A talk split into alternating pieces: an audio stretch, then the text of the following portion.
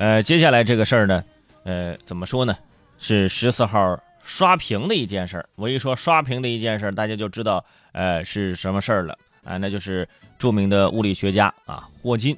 去世了，享年七十六岁。呃，朋友圈呢，呃都在缅怀。我节目当中呢也必须要说一说，呃，这个很多人缅怀呢，包括当年很多物理不及格的人，也在这儿啊，就是在分享，在这个发这个推送啊，在缅怀这样的一位物理学家。我觉得这就是霍金最厉害的地方，他可以让一个物理小白啊看懂他的时间简史，用最平白的话，最这个最复杂的这种这种这种知识呢，就是解释通透。哎，让你能能够理解明白，这一点非常可贵。很多人就说了嘛，说我们很幸运，说我们错过了牛顿啊，我们错过了什么爱因斯坦，但是我们赶上了霍金时代。其实我觉得呢，就是可能就是霍金的特点过于明显，让大家格外注意。而在这个物理学界啊，霍金其实更珍贵的是一种精神的存在。比如说，《三体》的作者刘慈欣就认为说，国人对霍金呢有一点点。误解往往把他拔高到了爱因斯坦的这种地位。从二十世纪初诞生了相对论和量子力学，一直到现在，物理学其实再也没有什么重大的本质的突破，没有那样翻天覆地的一个突破啊！包括霍金在内，所有的科学家都没有达到和爱因斯坦相提并论的一种地步。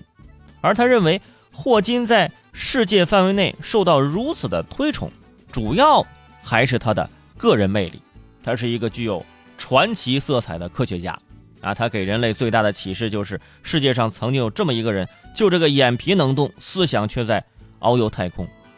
而很多人身强力壮，但是思想却一辈子瘫在轮椅上，这就是最值得我们敬佩的地方。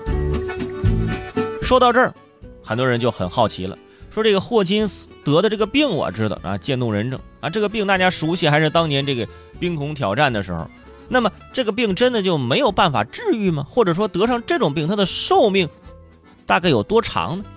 一般来说啊，患上这个渐冻人症的确是令人非常的悲伤啊，短则一两年，长的也超不过七八年。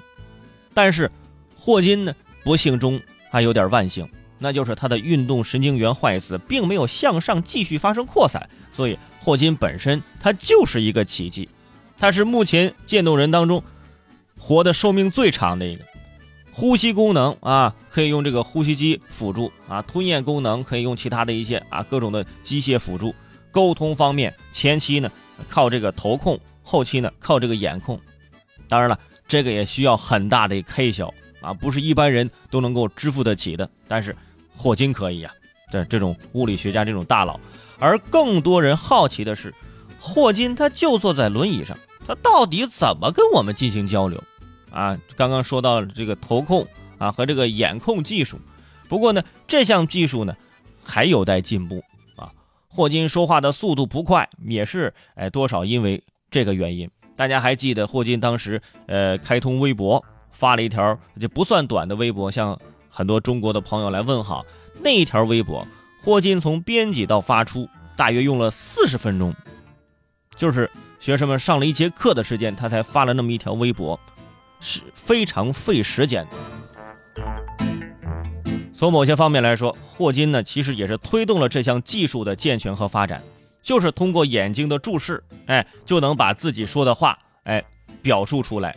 而这项技术目前在中国也正在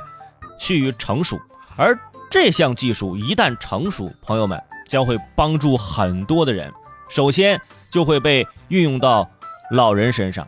大家想想，很多老人行动不便，还有很多这个残疾人啊，就是他们无需动手，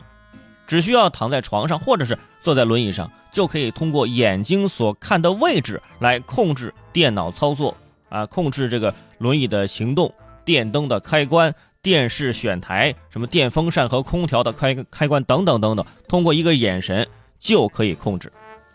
所以大家想，你看。霍金的那个轮椅，它不是一个普通的轮椅，